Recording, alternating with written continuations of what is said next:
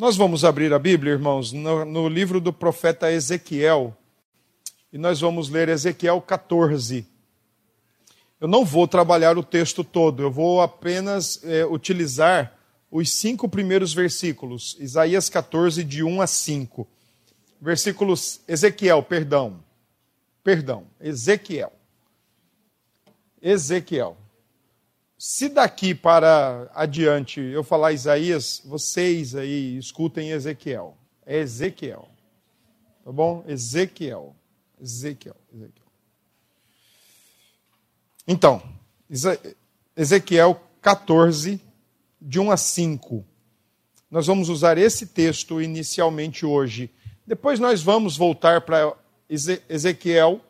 Não, Michael, não bagunça não. 14, de 6 a 11. Nós vamos voltar num outro momento para ele, certamente voltaremos, tá? Mas hoje nós vamos nos deter no profeta, pronto, 14, de 1 a, a 5, tá? Nós estamos falando sobre idolatria desde o primeiro domingo do mês. E já falamos um pouco sobre o que é idolatria, já falamos sobre o que é um ídolo, Hoje pela manhã nós falamos quando começou a idolatria e agora nós vamos responder a grande pergunta: onde começa a idolatria?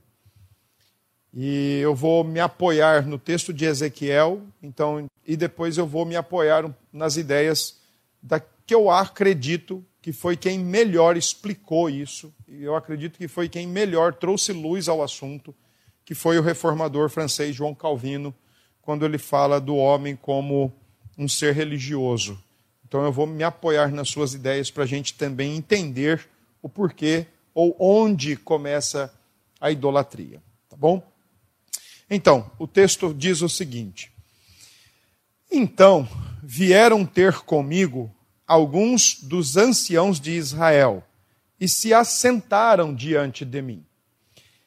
Veio a mim a palavra do Senhor, dizendo: Filho do homem, estes homens levantaram os seus ídolos dentro do seu coração, tropeço para a iniquidade, que sempre tem eles diante de si. Acaso permitirei que eles me interroguem?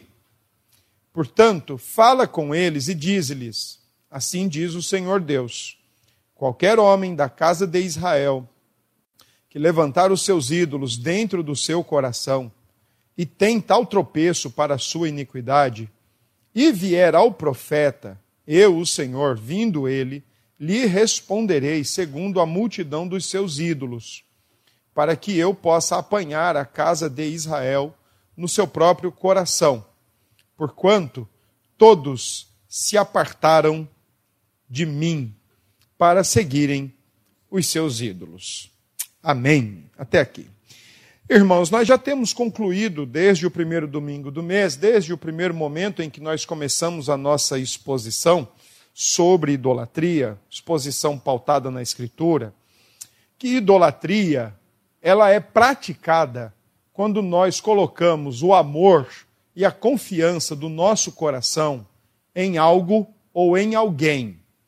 Quando o amor e a confiança do nosso coração que deveriam ser dedicados única e exclusivamente a Deus, quando são direcionados para algo ou alguém, e nós estabelecemos um vínculo de amor e de confiança com um objeto ou com uma pessoa, então nós estamos iniciando um tratamento ou uma postura de idolatria.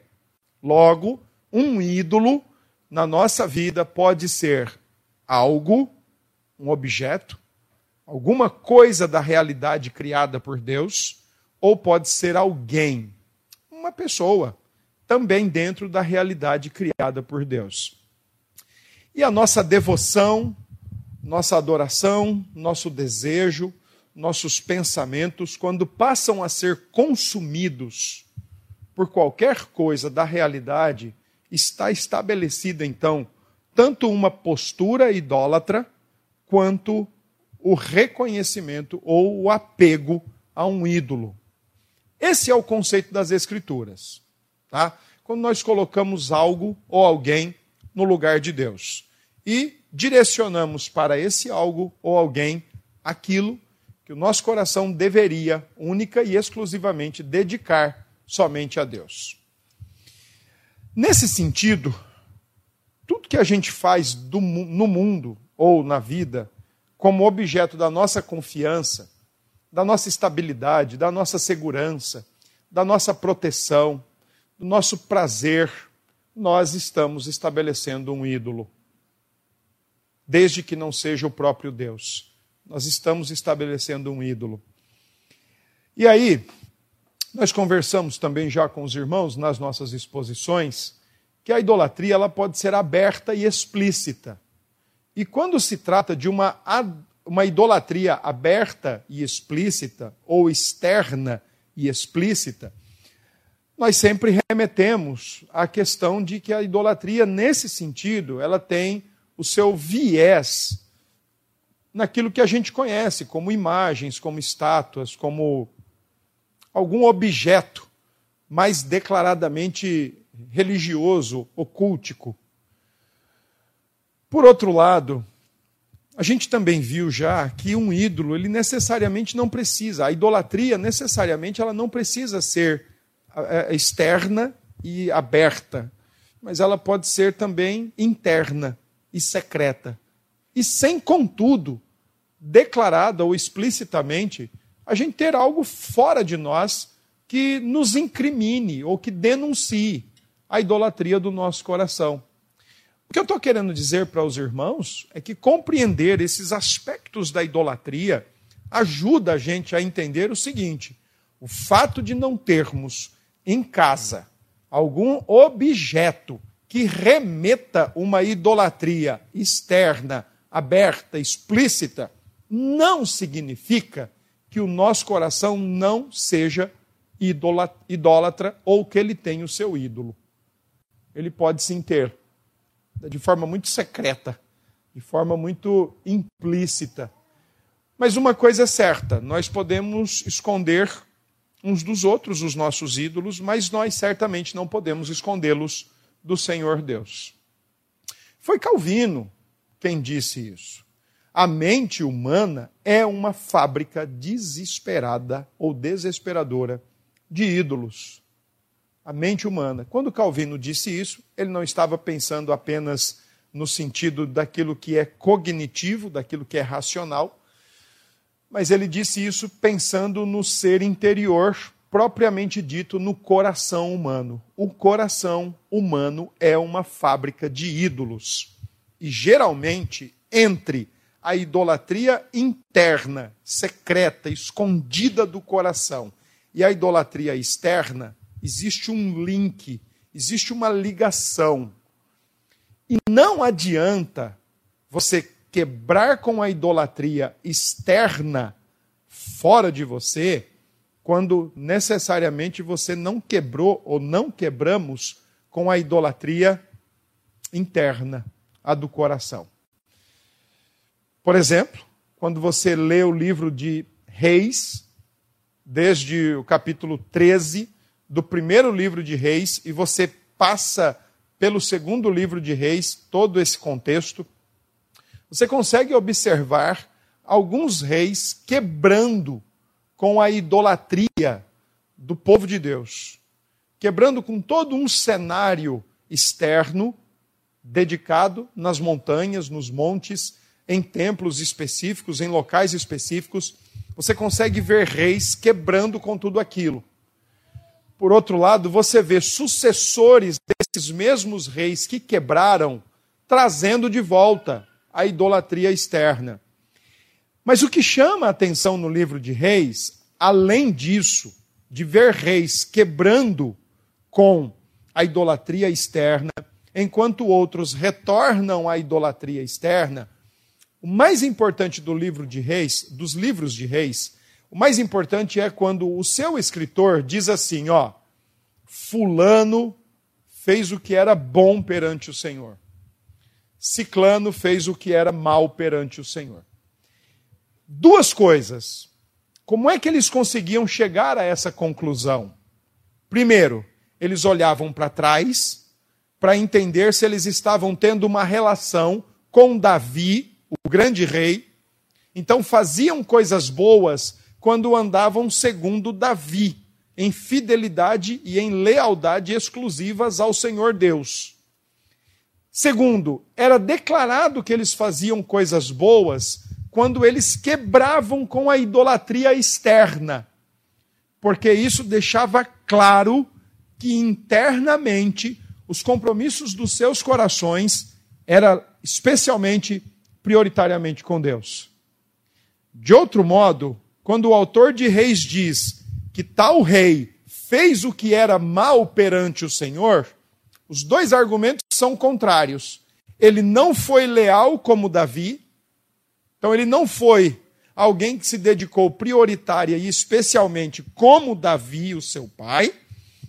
E além disso, ele não quebrou os postes ídolos, ele não quebrou o aparato externo que era usado para idolatria. Então mostra que os ídolos que estavam lá eram apenas a ponta do problema. O coração ainda estava comprometido com a idolatria. Porque o coração é uma fábrica desesperadora de ídolos. Então não adianta, por exemplo, imaginemos o cenário. Eu me lembro que quando me converti, há algum tempo atrás, na casa dos meus pais, tinha alguns aparatos desses, que nós entendemos que são aparatos de cunho religiosos, e que na verdade não têm utilidade serventia nenhuma, porque, como diz o Antigo Testamento, são objetos produzidos pelas mãos humanas, então eles não têm serventia nenhuma. E eu, na minha ignorância, é, de, e ao mesmo tempo no meu fervor de um recém-convertido, eu comecei a sumir com aqueles materiais da casa da minha, minha mãe. Essa é aquela hora que a gente pede para ela não estar tá acompanhando. E depois também a gente pede para ninguém mandar para ela. Na ideia de que se eu tirasse aquilo de casa, o coração dela talvez se voltasse para Cristo. Bom, isso foi em 96. Não preciso dizer a vocês que ainda não aconteceu o que eu esperava. Porque o que está na idolatria externa é, o, é a ponta do problema, é a ponta do iceberg. Talvez seja muito fácil a gente tirar da nossa vida algumas coisas, mas se não tratar na raiz do problema, dificilmente nós vamos continuar livres da idolatria externa. Quando Ezequiel escreve o capítulo 14, algumas coisas são importantes da gente lembrar. Ezequiel é um daqueles profetas que não somente profetizou, chamou a atenção do povo para o povo voltar ao conserto, voltar ao, à postura pactual. Ó aqui, povo, se consertem, vocês vão ainda ter problema. E o que é que realmente era a grande briga do profetismo em Israel, a, a grande briga dos profetas, sejam eles os maiores, sejam eles os menores, como nós conhecemos, a grande questão dos profetas era exatamente a idolatria. Deus levanta os profetas no Antigo Testamento num contexto onde a lealdade e a fidelidade do coração do povo está em xeque. Eles estão se tornando idólatras. A gente precisa lembrar que desde que esse povo foi introduzido na terra de Canaã, eles estão assumindo um estilo de vida cananeia. Ao invés de eles expurgarem o estilo de vida cananeia, eles estão sendo absorvidos pelo estilo de vida cananeu. E é isso que faz com que o povo seja recorrentemente oprimido. Até que o rei Davi consegue dar um, um certo período de estabilidade, mas pós-mortem, ele, o povo de Deus, sucumbe novamente à idolatria, só que agora capitaneados pelos seus próprios reis, a partir de Salomão. O próprio Salomão, quando se casa com muitas mulheres, ele traz um monte de mulher para o seu território com as malas cheias de ídolos, com as malas cheias de religiosidade idólatra pagã. Então, em vez do povo expurgar, o povo está absorvendo, feito uma esponja. E nesse período dos reis, Isaías, Jeremias, próprio Ezequiel, todos esses profetas, eles estão situados dentro dos acontecimentos dos livros de 1 e 2 Reis, especialmente 1 Reis 17 em diante, quando surge Elias. Porque a grande briga agora é o seguinte: o profeta chama o povo de Deus para se consertar, para viver pactualmente, mas o povo de Deus não quer mais ouvir o Senhor Deus. Ele agora é um povo idólatra, consequentemente imoral, porque, como nós vimos hoje de manhã, quando nós temos ídolos, acontece uma identificação com os nossos ídolos. E essa identificação ela pode ser para o nosso bem, mas ela também pode ser para a nossa ruína. E a identificação que estava acontecendo com o povo de Deus e os ídolos pagãos naquela ocasião era, estava e acabou sendo para a ruína deles, tanto é que eles foram para o cativeiro. Então Ezequiel não é um profeta que é levantado apenas para falar para o povo, voltem para o conserto, voltem a se comportar pactualmente. Ezequiel é um profeta que, inclusive, vê o povo indo para o, cativeiro babilônico e vai junto para o cativeiro. Porque Deus é tão bom, Deus é tão misericordioso, que, mesmo em meio ao cativeiro, por causa da idolatria e da consequente imoralidade do seu povo, Deus mandou profetas para confortar o seu, o seu povo, para admoestar o seu povo. E Ezequiel é um desses casos. Ezequiel profetiza antes do cativeiro, mas também profetiza em meio ao cativeiro. Logo, o capítulo 14, o povo já está na Babilônia. Ezequiel está na Babilônia, eles já estão no cativeiro. E eu faço questão de enfatizar, por causa da sua idolatria, o povo já está no cativeiro. E curiosamente, o capítulo 14 é o apresenta para nós os anciãos de Israel. A gente tem de fazer só uma explicação aqui básica. Apesar de falar Israel, era o povo de Judá. E o profeta não errou, mas é o nome representativo aqui, é o nome da aliança, é o nome da promessa. Então, os anciãos, os líderes que estão no cativeiro e estão vendo tudo que está acontecendo devidamente, consequentemente, por causa de seus pecados, por causa de sua idolatria, vão consultar o profeta. Eles querem ouvir algo do profeta. Versículo 1 e 2 é exatamente isso. Os anciãos estão procurando o profeta Ezequiel para ouvi-lo. Eles querem alguma palavra. Profeta não nos diz o que é especificamente que eles querem ouvir. Mas, quando você olha para o versículo 1 e diz: Os anciãos foram até o profeta e se assentaram diante de mim, essas duas expressões, os anciãos, os líderes, os superintendentes, talvez hoje uma palavra que caberia muito bem aí seria os presbíteros de Israel, os líderes de Israel, os pastores de Israel, foram até o profeta Ezequiel, e tudo isso dentro da Babilônia, e se assentam perante ele. Se assentar perante um profeta era o seguinte: ó, estamos aqui para ouvir, nos ensine nos dê lições, nos, nos, nos, nos mostre o que é, nos fale. Estamos aqui para ser ensinados, para sermos ensinados, instruídos. Então, estamos aqui para lhe ouvir. Bom, não, não, não seria muito difícil, por exemplo, a gente pensar em nós, que vocês agora estão aqui sentados ouvindo a Escritura, no intuito de aprender. E não é qualquer Escritura, é a palavra de Deus mas com o intuito de aprender, com o intuito de conhecer, com o intuito de, de saber. Deus nos dirija, nos oriente. O texto do versículo 1 não nos diz o que eles querem ouvir. Talvez nós poderíamos conjecturar o seguinte: será que eles estão querendo saber quanto tempo falta para terminar o cativeiro? Será que eles estão querendo saber se eles vão realmente voltar para casa?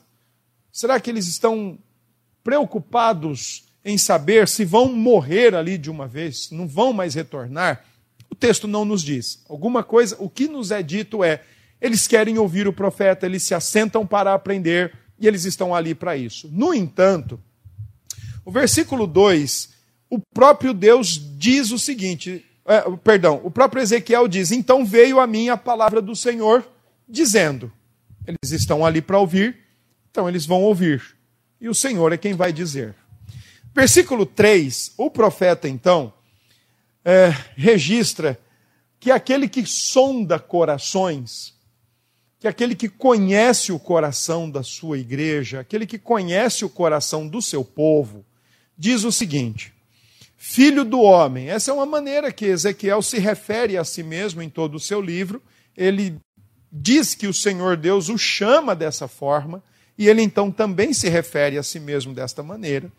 E aí ele diz o seguinte: olha, a palavra do Senhor foi esta. Estes homens levantaram os seus ídolos dentro do seu coração. Tropeço para a iniquidade que sempre tem eles diante de si. Acaso permitirei que eles me interroguem? E é uma interrogação. Então, o que está acontecendo no versículo 3? O Senhor Deus está indicando o pecado do coração dos anciãos o Senhor Deus está acusando o coração desses homens de ser coração idólatra e está terminando o versículo 3 com, uma, com um questionamento. Espera lá, profeta. O negócio é o seguinte: esses homens estão aí sentadinhos, todos bonitinhos, em postura de aprendizagem, estão com o caderninho, estão com a canetinha na mão, querem ouvir alguma coisa, só que tem um detalhe. Embora eles não tenham talvez as suas idolatrias externas, eles têm a sua idolatria interna. E eu vou permitir que eles me questionem, o Senhor Deus dizendo. Eu vou permitir que eles me perguntem as coisas, que eles me indaguem as coisas. O coração deles cheio de ídolos mostra em quem eles estão confiando. O coração deles cheio de ídolos mostra de fato com quem eles estão comprometidos, com quem eles estão aliançados. Então, como é que eu vou permitir que eles me perguntem as coisas? Como é que eu vou permitir que eles me interroguem? Como é que eu vou permitir que eles queiram saber as coisas de mim, quando na verdade não sou eu o objeto do amor e da confiança deles? Então, por que é que eu vou me submeter ao interrogatório de corações idólatras, quando na verdade eu não sou o objeto de amor e de confiança do coração deles? que Deus está falando no versículo 3. Talvez uma transposição temporal para nós aqui, como também os anciãos lá, que já não tinham mais os seus ídolos externos, mas que tinham os seus ídolos internos, como estão aqui registrados no texto. Talvez uma forma de nós entendermos isso é o seguinte: olha, é a gente orar para Deus nos dar uma porta de emprego, mas ao invés do Senhor Deus que abre e fecha a porta ser o objeto do nosso amor e da nossa adoração, o emprego ser o objeto do nosso amor e da nossa adoração. Ser o objeto do nosso amor e da nossa confiança, de segurança, de estabilidade e por aí vai.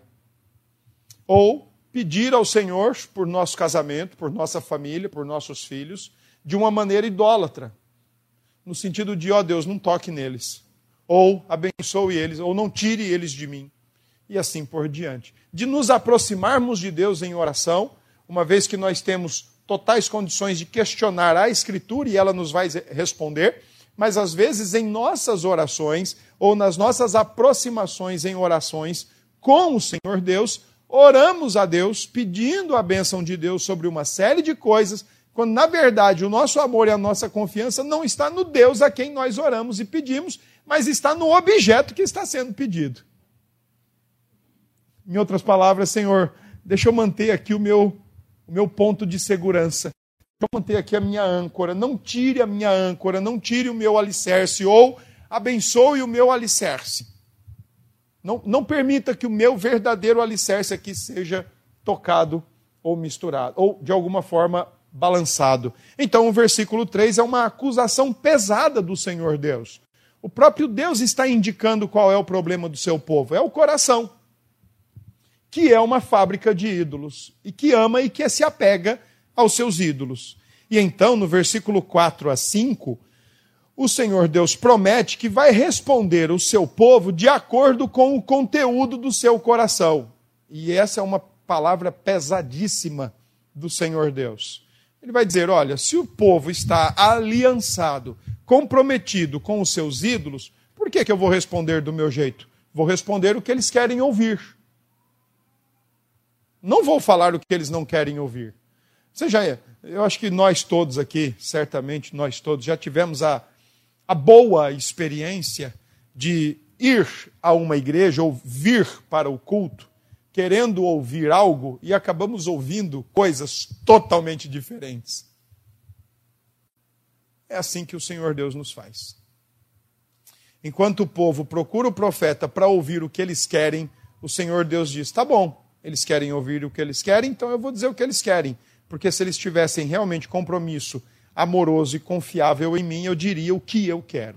Então Deus diz: eu vou colocar na mesma medida que eles querem. E os versículos 4 e 5 diz: qualquer homem da casa de Israel que levantar os seus ídolos dentro do seu coração.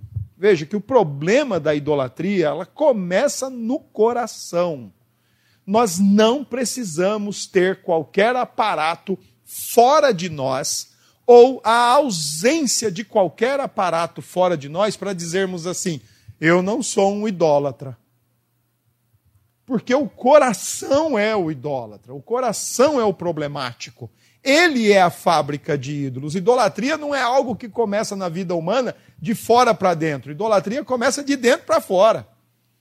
Idolatria começa no coração, não começa em alguma cidade religiosa, em algum evento religioso. Começa dentro da gente. Basta o nosso coração estabelecer um vínculo ou um compromisso de amor e de confiança.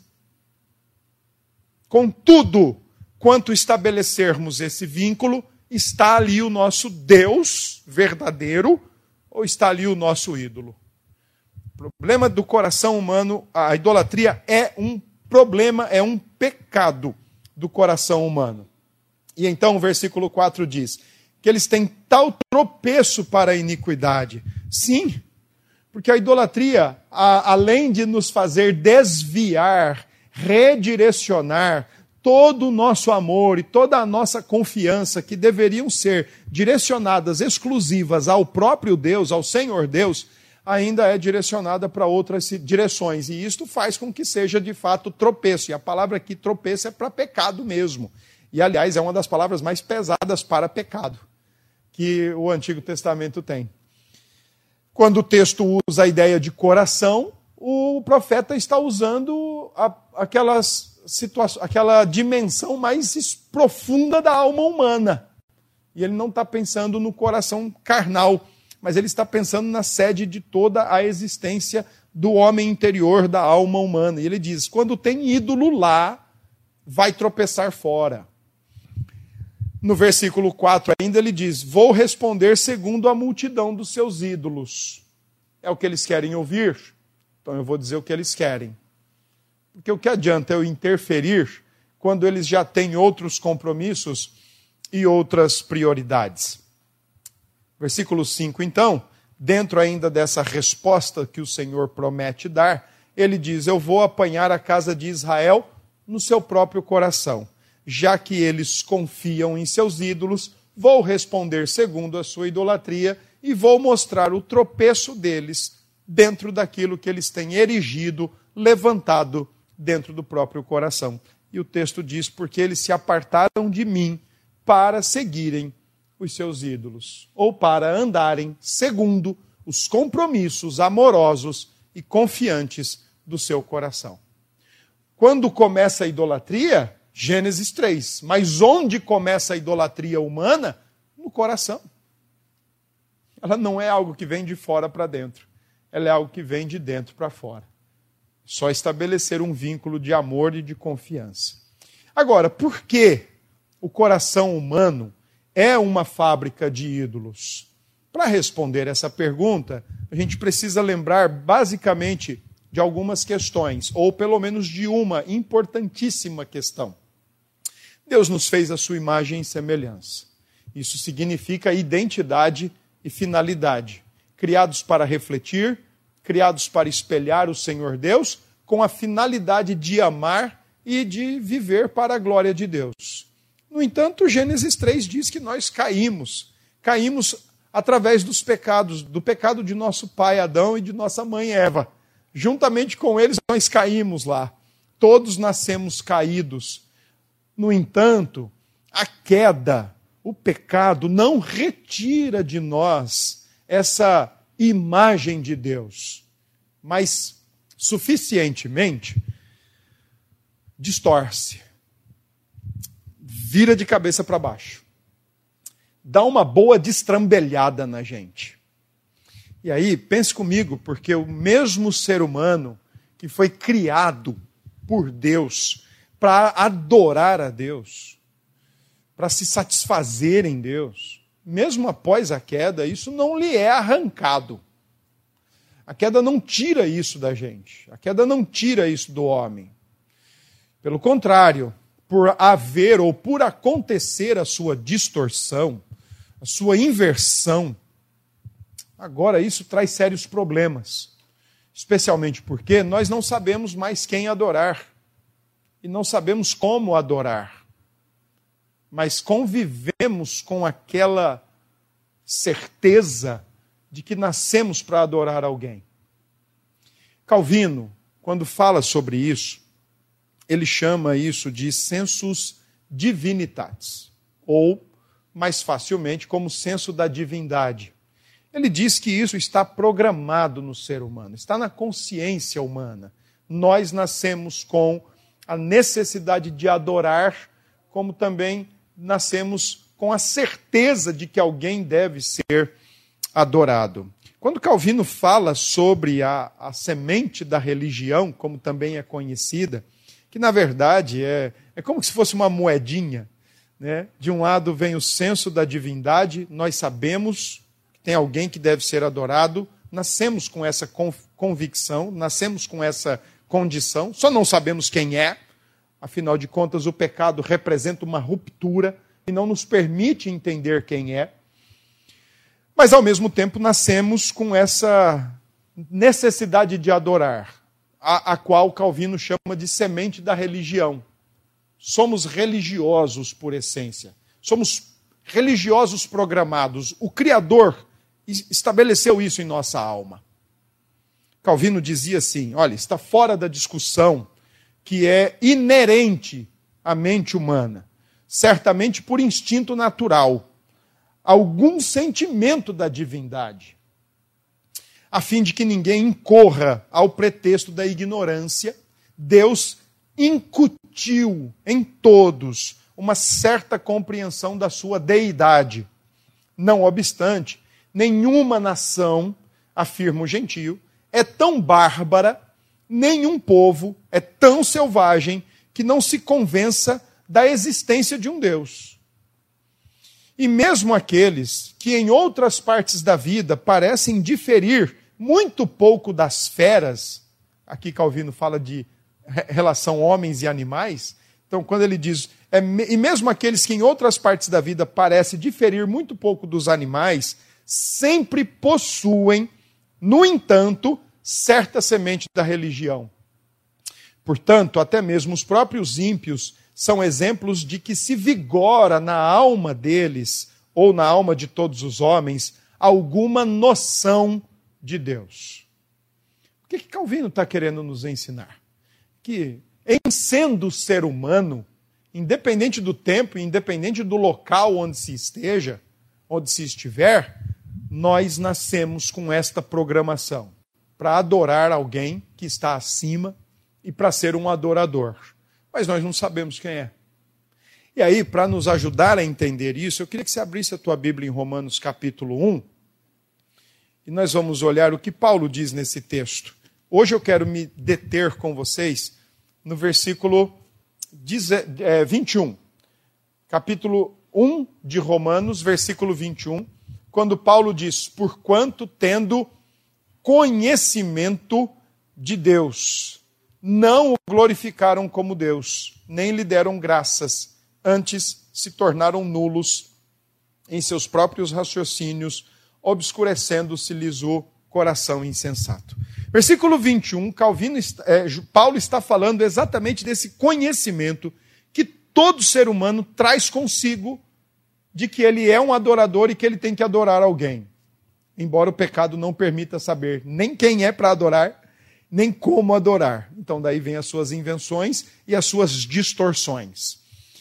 Mas o interessante é que dentro daquilo que a gente olha para Romanos 1, do 19 e 20 em primeiro lugar, Paulo diz que Deus cercou o ser humano por fora.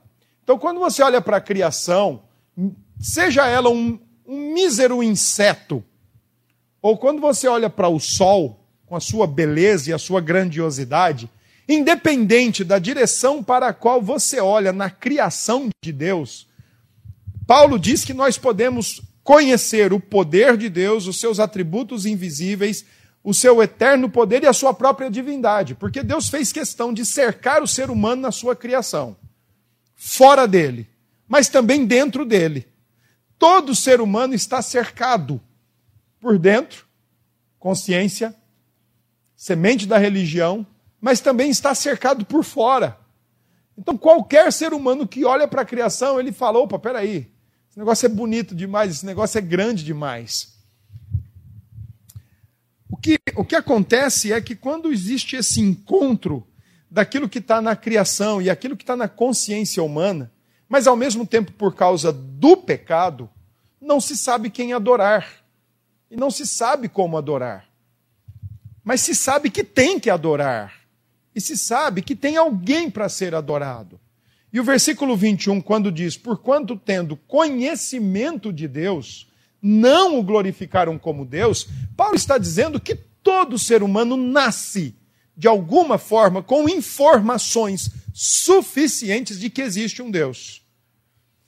Informações suficientes. Porém, por causa do pecado, que não permite saber quem é esse Deus, e como ele deve ser adorado, desde um pedaço de pau, árvore, matas, sol, lua, objetos da criação, passando por objetos construídos pela mão, pelas mãos humanas, como objetos da própria realidade que Deus criou, acaba se tornando um ídolo na mão humana. Um objeto de amor e de confiança. Não porque ela vem de fora para dentro, mas porque acontece de dentro para fora. Existe um anseio no coração humano. Agostinho falava da saudade do Éden. Agostinho falava que enquanto ele não conheceu o Senhor Deus, ele sentia saudade do Éden. E quando ele conheceu o Senhor Jesus, ele disse: Deus, tu nos fizeste para ti, e o nosso coração não vai descansar enquanto em ti não estiver. Mas está sempre procurando. Calvino falava que nós somos, que o homem é como topeira no teatro de Deus. Ele está cercado por fora da glória de Deus na criação, ele está cercado por dentro na sua consciência, mas ele não consegue entender e não consegue observar e muito menos glorificar a Deus. Quando ele olha para qualquer direção, ele não consegue ver isso, embora ele esteja cercado tanto testemunho da glória de Deus, do poder de Deus, da sua divindade e da sua majestade. É nesse sentido, então, e aí existe uma expressão ou uma equação que é importantíssima para a gente entender. Você pensa assim: Deus se mostra de maneira muito generalizada na criação e na consciência humana. Mas essa revelação geral, como nós gostamos de falar, essa revelação geral encontra-se com o pecado do coração humano. Qual o resultado disso? Idolatria. Idolatria. Porque nós temos. E Calvino, exatamente, para provar que todo ser humano é um adorador programado pelo Criador mas o pecado não deixa ele saber quem é o Criador e também não tira essa programação. Calvino explica de duas formas como nós podemos entender isso, que o ser humano é um adorador por essência. Primeiro, na prática da idolatria. A idolatria nada mais é do que um, uma tentativa ou uma busca tentativa desesperada do coração humano de cumprir com a programação original de, de adorar e de ser um adorador. No entanto, por causa da queda, ao invés de direcionarmos todo o nosso amor, toda a nossa lealdade, toda a nossa fidelidade a Deus, nós direcionamos as pessoas e as coisas. A gente precisa adorar alguma coisa. No final das contas, nós sempre somos um adorador. E no final das contas, nós sempre estamos servindo alguém, seja a Deus, seja ao diabo, ou especialmente e terrivelmente a nós mesmos.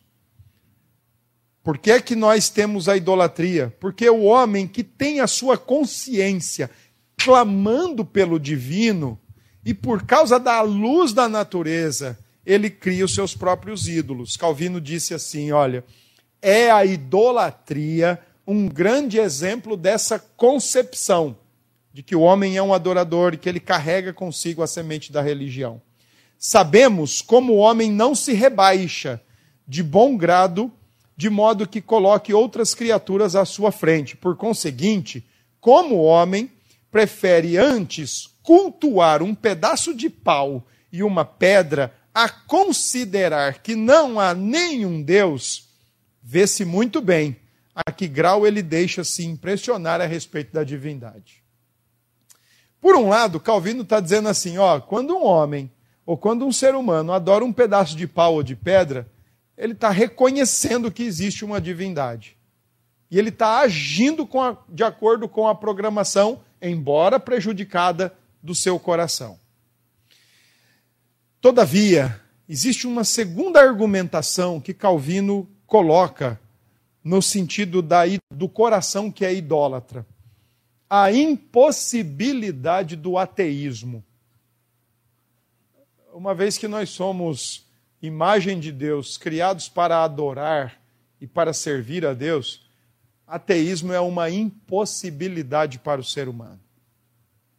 Ele entendia que ao ser humano é impossível negar a existência de Deus, por mais que tente por mais que faça esforços, por mais que empreenda todo tipo de ferramentário para negar a existência de Deus, por mais que ele se esforce para isso,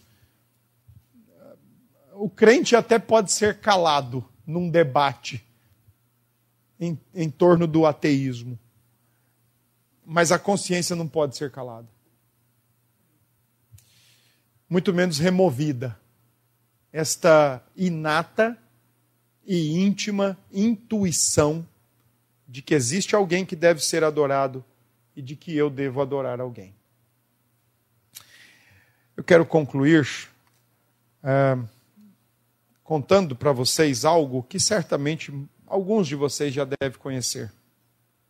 Dom Richardson é um autor que se dedicou a falar sobre textos é, e acontecimentos missiológicos, contar alguns fatos, narrar alguns fatos em torno de missiologia, cultura, sociedade e por aí vai.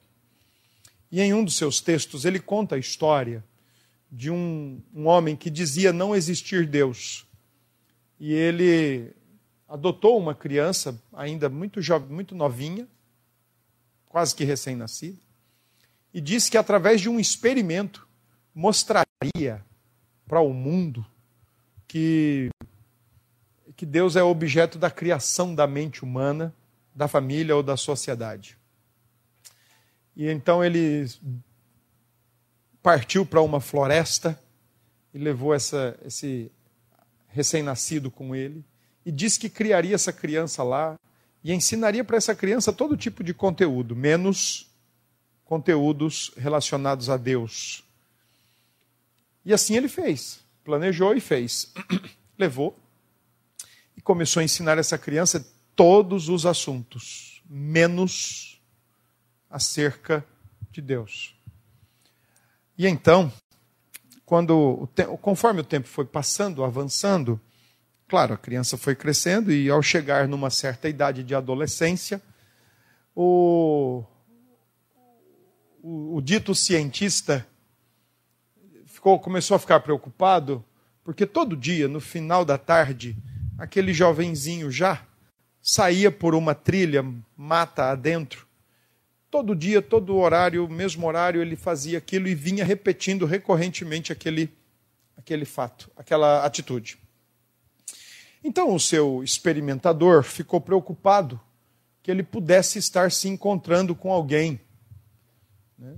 E alguém pudesse colocar por água abaixo o seu experimento. Porque se alguém dissesse algo para ele sobre Deus, então isso quebraria com a sua ideia. Nesse sentido, ele se programou e no dia seguinte ele foi atrás do jovenzinho para ver o que estava acontecendo, para onde ele estava indo e se ele estava se encontrando com alguém. Para surpresa do, do, do, do Senhor, que queria provar que Deus é uma criação da família ou da sociedade, ele estava se encontrando o jovem estava se encontrando. Estava se encontrando com o sol. No pôr do sol. Não estava se encontrando com uma outra pessoa. Estava se encontrando com o sol. No pôr do sol. E, para surpresa dele, a pouca distância, ele viu o jovem sobre um barranco, com os braços abertos, olhando para o sol e dizendo assim: Ó oh, grande astro, eu não sei quem te criou, mas vá até o teu Criador e diga que eu o amo. Porque o ser humano é um ser adorador por programação do seu Criador. E quando a gente não sabe quem adorar e como adorar, o coração produz seus próprios ídolos porque ele precisa cumprir com essa programação que lhe é essencial. Triste coisa é quando nós, com os nossos corações, usando a linguagem bíblica, já trocados ou já circuncidados, queremos insistir, acreditando que coisas e pessoas neste mundo são as nossas fontes de prazer, de satisfação, de realização, de segurança, de estabilidade num mundo em constante insegurança, instabilidade e desenfreado. Se o nosso coração está pegado, aliançado ao Senhor Deus, a gente não tem necessidade de colocar qualquer outra coisa no lugar, ou até mesmo ao lado. Nos basta o Senhor Deus.